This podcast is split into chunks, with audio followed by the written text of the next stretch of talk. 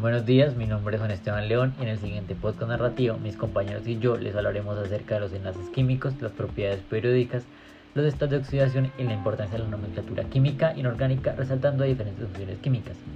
Inicialmente les hablaré sobre los enlaces químicos, pero para esto es importante resaltar la ley del octeto, que es la tendencia que se observa en algunos elementos de la tabla periódica de alcanzar una configuración estable. Esta es la razón por la cual se presentan los enlaces. De hecho, los átomos más estables de la tabla periódica son los gases nobles, como los del argón y el neón, que tienen 8 electrones en su capa de valencia.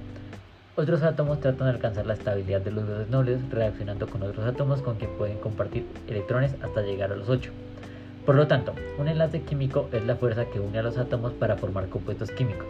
Esta unión le confiere estabilidad al compuesto resultante. La energía necesaria para romper un enlace químico se denomina energía de enlace. En este proceso, los átomos ceden o comparten electrones de la capa de valencia, eh, que es la capa externa de un átomo donde se determina su reactividad o su tendencia a formar enlaces. Y bueno, esto se une constituyendo nuevas sustancias homogéneas. Además, existen tres tipos de enlaces químicos conocidos, dependiendo de la naturaleza de los átomos involucrados.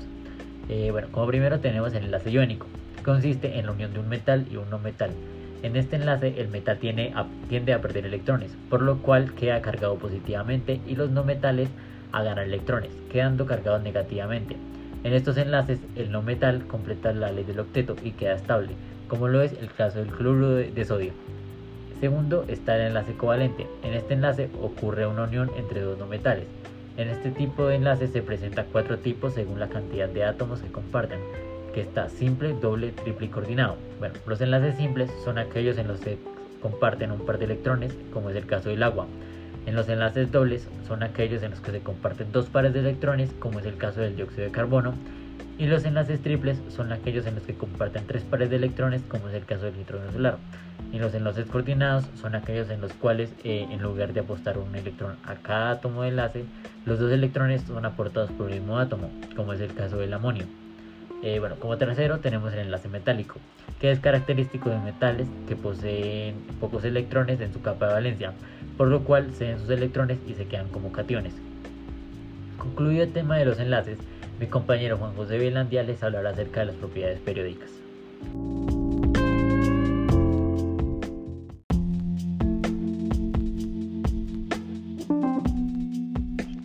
Buenos días, los saluda Juan José Velandia.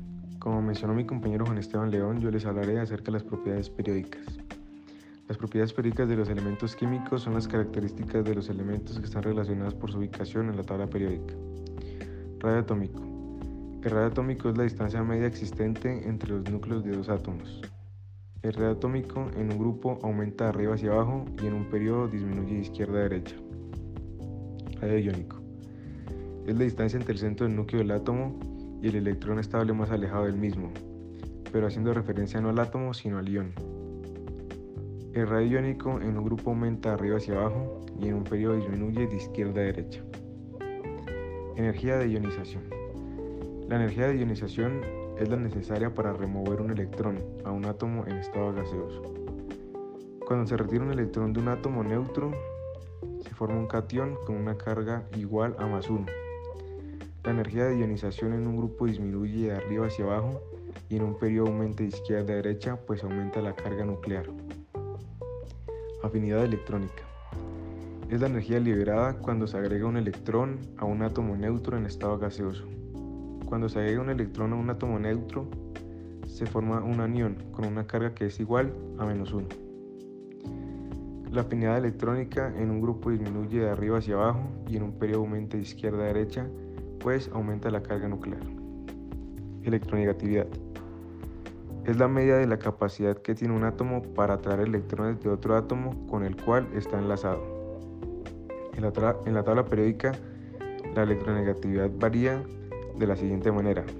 En los grupos disminuye de arriba hacia abajo y en los periodos aumenta de izquierda a derecha. Carácter metálico. Carácter metálico describe el conjunto de propiedades químicas que están asociados con los elementos clasificados como metales en la tabla periódica. El carácter metálico depende de la capacidad de un elemento para perder sus electrones de valencia. En la tabla periódica, la electronegatividad varía de la siguiente manera. En los grupos aumenta de arriba hacia abajo y en los periodos disminuye de izquierda a derecha.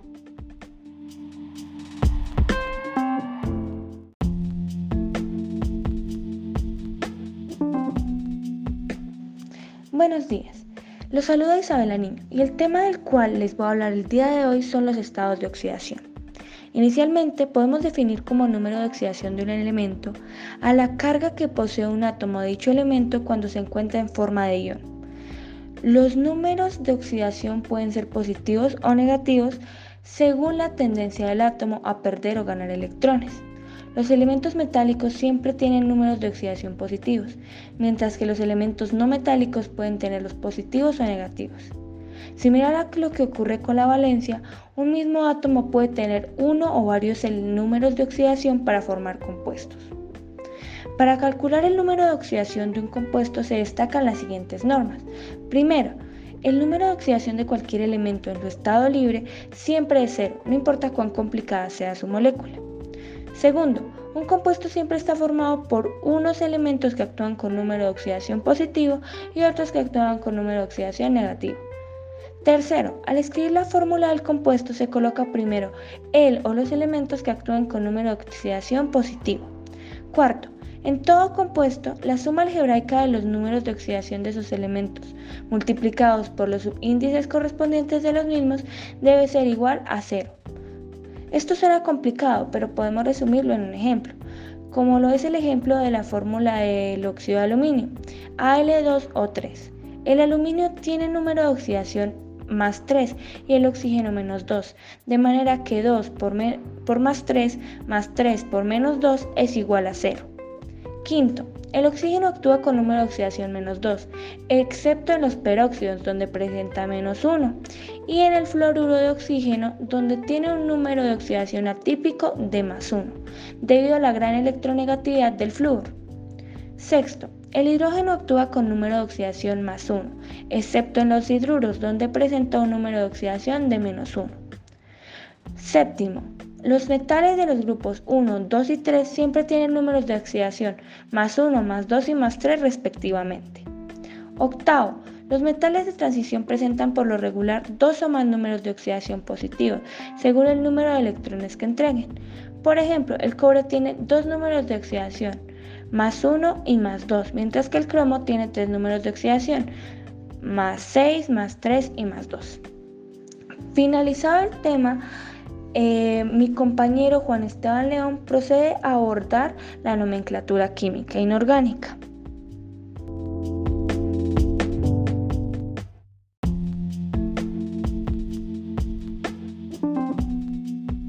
Abordando un nuevo tema, hay que tener en cuenta que para obtener información acerca de una sustancia química es necesario conocer su fórmula y su nombre, ya que son parte fundamental en el vocabulario de la química, y para esto usamos la nomenclatura química.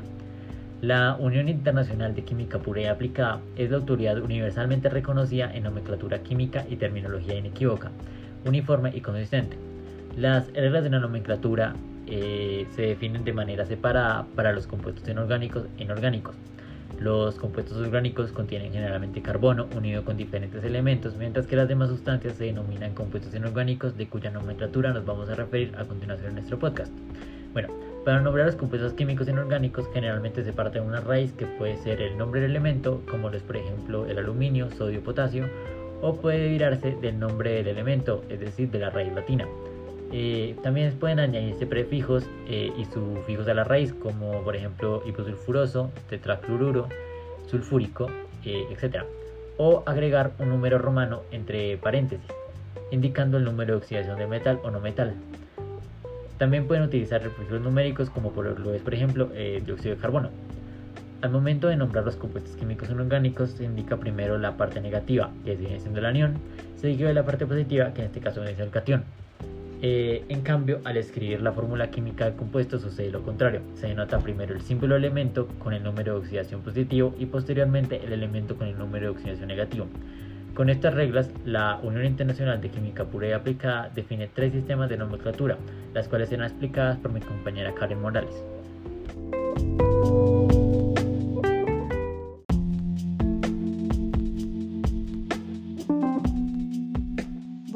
Mi nombre es Karen Morales. Un saludo especial a todos nuestros oyentes.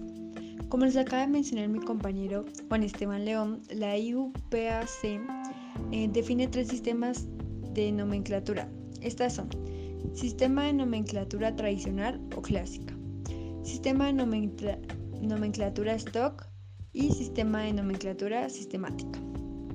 El sistema de nomenclatura tradicional consiste en nombrar el compuesto iniciado por la función eh, seguido el nombre del cation, en el cual se indicará el número de oxidación del elemento, con una serie de prefijos y sufijos que se añaden a la raíz del nombre eh, cation, del cation. Los prefijos son hipo y per, y los sufijos son oso e ico. Si el cation solo posee un número de oxidación, se nombrará utilizando el sufijo ico. Eh, con la raíz em, del nombre del elemento, por ejemplo, Na2O se le denomina óxido sódico. Em, el sistema eh, se tiene en cuenta la siguiente estructura. Eh, función química más raíz del elemento electropositivo con su respectivo prefijo y sufijo, según el número de estados de oxidación. De esta forma, se pueden nombrar compuestos binarios como óxidos, hidruros, em, algunos compuestos terminados con los hidróxidos y los ácidos. Eh, con el fin de ilustrarles esta teoría les voy a dar varios ejemplos. Bueno, el primero es eh, en la fórmula CaO se evidencia una función óxido y el elemento calcio solo tiene un número de oxidación. Por lo tanto, se le agrega el sufijo ico. Entonces lo llamaremos eh, óxido cálcico. Bueno, el segundo ejemplo es en las fórmulas FeOH2 y FeOH3 hay función hidróxido. Al hierro en la primera fórmula, como tiene número de oxidación menor, se le asigna, se le asigna el sufijo oso entonces lo llamaremos hidróxido ferroso. Y a la segunda se, eh, se le asigna al hierro el sufijo ico, sería hidróxido férrico. Bueno, el sistema de nomenclatura 2 es el llamado stock, el cual consiste en nombrar los compuestos escribiendo primero la función seguida al cation. Si el cation tiene varios estados de oxidación, se coloca en números romanos el número de oxidación con el cual está trabajando el cation. También se puede colocar el estado de oxidación del cation con su respectiva carga. Estos se ponen en paréntesis sin espacios seguidos del nombre del cation. Por ejemplo, la fórmula Fe2O3 e se llamará óxido de fierro, entre paréntesis y con números romanos se escribe 3.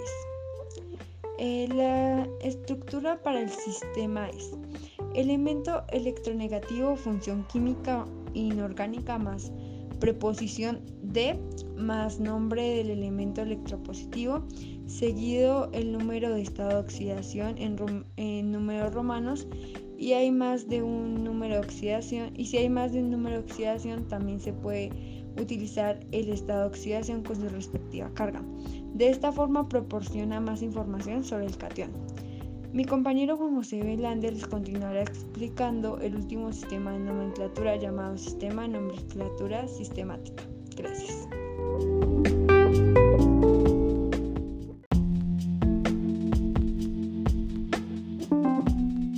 Para continuar, podemos decir que en la actualidad la IUPAC establece tres formas de construir el nombre sistemático de los compuestos inorgánicos a las que denomina nomenclatura de composición o estequiométrica, nomenclatura de sustitución y nomenclatura de adición. En este podcast solo les vamos a mencionar la nomenclatura de composición o estequiométrica. En primer lugar, para nombrar los compuestos inorgánicos, por este tipo de nomenclatura se tiene en cuenta la composición química de la sustancia. Los nombres se establecen usando prefijos numéricos que señalan la composición estequiométrica. Los prefijos numéricos que se utilizan en esa nomenclatura indican el número de átomos de cada elemento que forma el compuesto. Por ejemplo, los números 1, 2, 3, 4, 5, 6, 7, 8, 9 y 10. Se asignan los prefijos mono, di, tetra, penta, hexa, hecta, octa, nona, y deca respectivamente. Para nombrar compuestos sencillos formados por un solo elemento, se indica el prefijo numérico y luego el nombre del elemento. Por ejemplo, la fórmula Cl2 se llama dicloro, en donde el prefijo di indica el número de átomos del cloro y cloro es el nombre del elemento. La estructura de esta nomenclatura es anión, poliatómico más nombre del elemento electropositivo con el prefijo numérico. Es importante recordar que los compuestos binarios son los que contienen átomos de dos elementos y sus formas se constituyen escribiendo sus símbolos sin espacios con sus correspondientes coeficientes estequiométricos como subíndices. Se nombra combinando los nombres de los elementos en su orden opuesto a la fórmula. Para este tipo de compuestos se tienen en cuenta electronegatividades, indicando que uno de los dos elementos es más electronegativo que otro. De esta manera, se escribe primero el elemento más electronegativo con su correspondiente prefijo, eh, donde luego eh, se adiciona el sufijo uro y al elemento electropositivo solamente se le agrega el prefijo numérico. La fórmula TiL3 se lee triyoduro de talio, en donde tri es el prefijo numérico, yod es la raíz del nombre del elemento electronegativo, uro es el sufijo de proposición y talio corresponde al nombre del elemento electropositivo. A continuación, mis compañeras Isabela Niño y Valentina Arana les hablarán sobre las principales funciones químicas, conceptos que deben tener muy claros, eh, ya que pues, si queremos aplicar las reglas eh, de los sistemas de nomenclatura tradicional o clásica, eh, y también el, sistema de nomenclatura stock.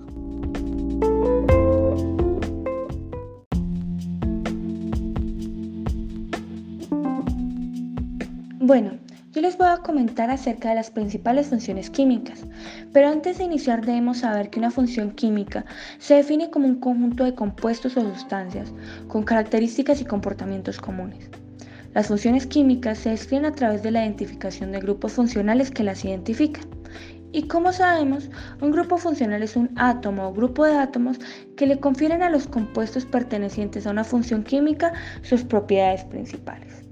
Por ejemplo, la función ácido se reconoce porque en su estructura está presente el grupo funcional H positivo y la función hidróxido se caracteriza por la presencia del grupo funcional OH negativo.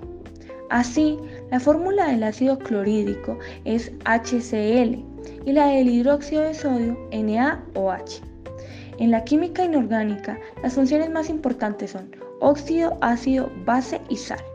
A continuación les voy a profundizar las funciones óxido e hidróxido y mi compañera Valentina Arana les hablará acerca de las funciones ácido, sal, hidruro, peróxido y fluoruro. En cada una de ellas nos vamos a centrar especialmente en los aspectos de nomenclatura, que es el objetivo final de nuestro podcast. Inicio con la función óxido. Como sabemos, los óxidos son compuestos inorgánicos binarios, es decir, constituidos por dos elementos, que resultan de la combinación entre oxígeno y cualquier otro elemento.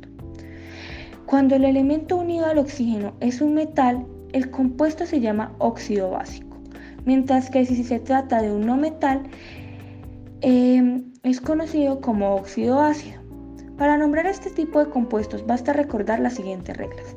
Primero, el oxígeno en la gran mayoría de sus compuestos actúa con número de oxidación menos 2. Y segundo, en todo compuesto la suma algebraica de los números de oxidación de sus elementos debe ser igual a cero. Los óxidos se identifican empleando la nomenclatura tradicional en la cual se pueden usar los prefijos hipo y per y los sufijos oso e ico, o en la nomenclatura stock la cual emplea el número de oxidación. Y por último en la sistemática que usa los prefijos mono, di o tri. La segunda función que les comentaré es la función hidróxido. Los hidróxidos, también llamados bases, se caracterizan por liberar iones OH negativo en función de una solución acuosa. Esto le confiere un pH alcalino o básico a las soluciones. Estas se caracterizan también por tener un sabor amargo. Son compuestos ternarios formados por un metal, hidrógeno y oxígeno.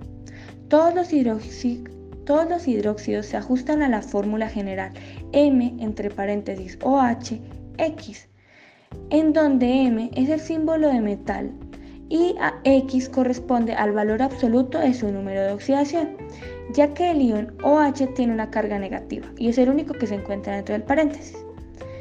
Estos se denominan con la palabra hidróxido seguida del elemento correspondiente. Si se trata de un metal con más de un número de oxidación, se adiciona, se adiciona el sufijo oso al nombre para el menor e ico para el mayor.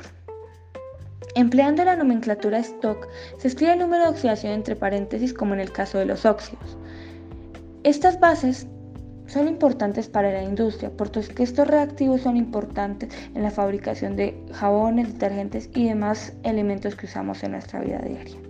A continuación, mi compañera Valentina Arana les hablará sobre las funciones ácido, sal, hidruro, peróxido y fluoruro.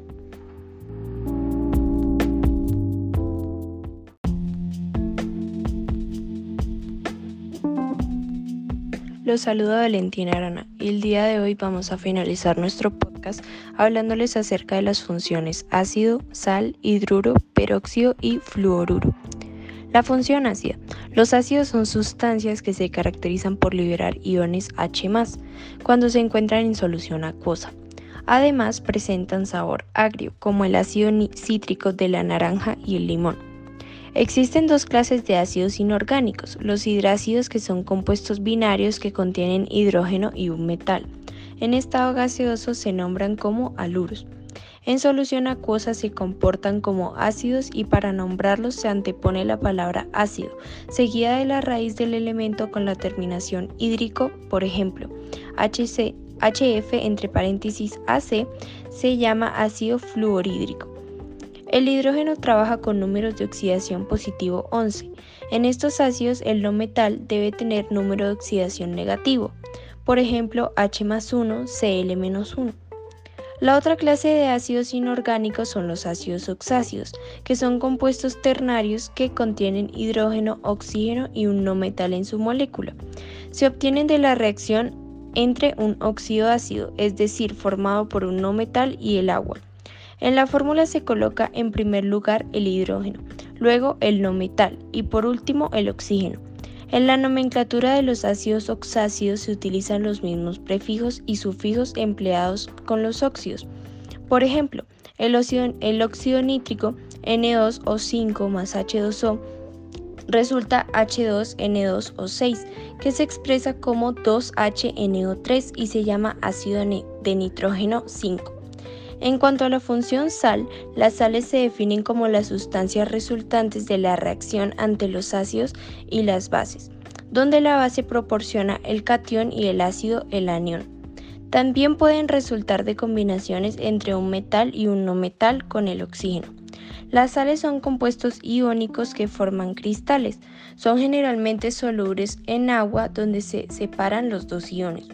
Por ejemplo, el ácido clorhídrico y el hidróxido de sodio reaccionan para formar el cloruro de sodio o sal común según la ecuación.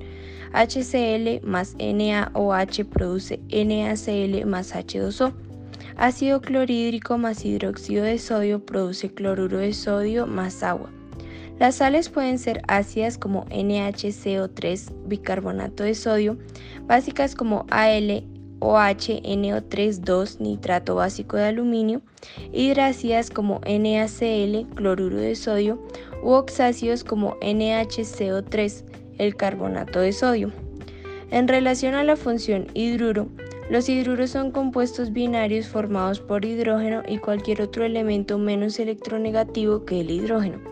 Los hidruros son una excepción, en la cual el hidrógeno actúa con número de oxidación 1 menos responden a la fórmula EHX donde E es el símbolo del elemento, del elemento que se combina con el hidrógeno H y X es el número de oxidación con el que actúa dicho elemento. Los hidruros se nombran como hidruro D, indicando a continuación el nombre del elemento que acompaña al hidrógeno. De este modo, NaH es el hidruro de sodio y CaH2 es el hidruro de calcio. Y para finalizar, los peróxidos y fluoruros. En ocasiones el oxígeno puede presentar estado de oxidación 21. Los compuestos donde ocurre esto se llaman peróxidos y responden a la fórmula MOOM, donde M es un metal. Se caracterizan por presentar el enlace OO porque se descomponen en agua y muestran un alto poder oxidante. Por ejemplo, Na2O2 es el peróxido de sodio y BaO2 es el peróxido de bario. Queremos agradecerles el habernos escuchado y los invitamos a realizar ejercicios de aplicación a todos los conceptos que les hemos resumido el día de hoy.